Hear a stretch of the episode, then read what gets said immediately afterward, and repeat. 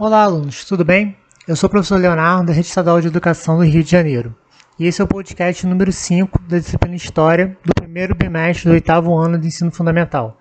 Nesse podcast, iremos estudar a Guerra do Paraguai. A Guerra do Paraguai foi um conflito que durou de 1864 até 1870. 1870. As razões para a eclosão da Guerra do Paraguai, que envolveu o Brasil, Argentina, Uruguai e o Paraguai, foram disputas pelo controle da Bacia do Prata, formada pelos rios Paraná, Paraguai e Uruguai. Os conflitos existiam desde o período colonial, mas se agravaram depois das independências do Paraguai e do Brasil, pois os rios eram importantes para a navegação e o comércio internacional. O Paraguai, sem acesso direto ao mar, dependia dos rios platinos para o escoamento de seus produtos até o Oceano Atlântico. Uruguai, Brasil e Argentina também tinham interesse na navegação comercial nessa região.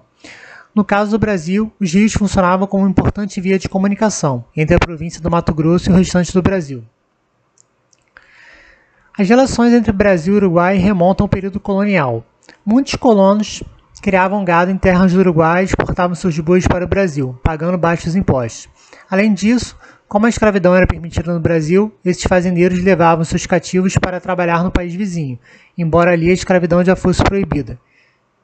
Em 1864, o presidente uruguaio Bernardo Berro, do Partido Blanco, o partido uruguaio que representava os grandes proprietários de terras, decidiu enfraquecer os negócios brasileiros e, de uma só vez, aumentou os impostos sobre a exportação de gado e proibiu o uso de mão de obra escravizada. A resposta de Dom Pedro II foi imediata. Com o apoio da Argentina, o Brasil interferiu na política uruguaia e apoiou Venâncio Flores, do Partido Colorado, partido uruguaio composto de comerciantes de Montevidéu que defendiam o livre comércio e a livre navegação dos rios platinos. Para a presidência, em benefício dos pecuaristas brasileiros. Francisco Solano Lopes, presidente do Paraguai e aliado dos Blancos, tinha grandes ambições para seu país. A interferência dos vizinhos na política uruguaia contrariava seus planos de melhorar o transporte de mercadoria nos rios platinos. Assim, em novembro de 1864, Lopes rompeu relações diplomáticas com o Brasil e aprisionou o um navio brasileiro no rio Paraguai. Em seguida, tropas paraguaias invadiram Mato Grosso e pediram autorização do governo argentino para atravessar seu território e chegar ao Uruguai.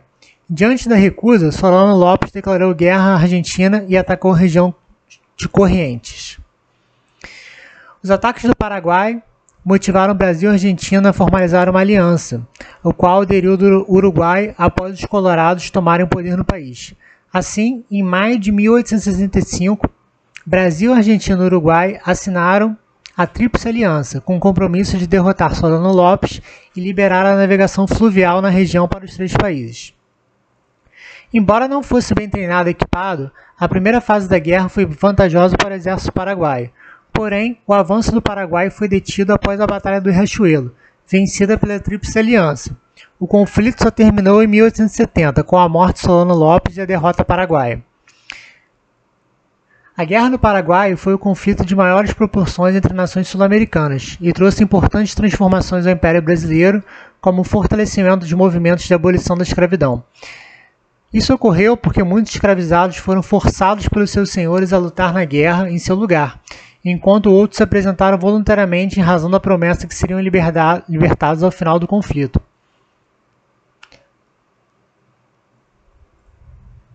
No exército, esses soldados negros sofriam com preconceito racial.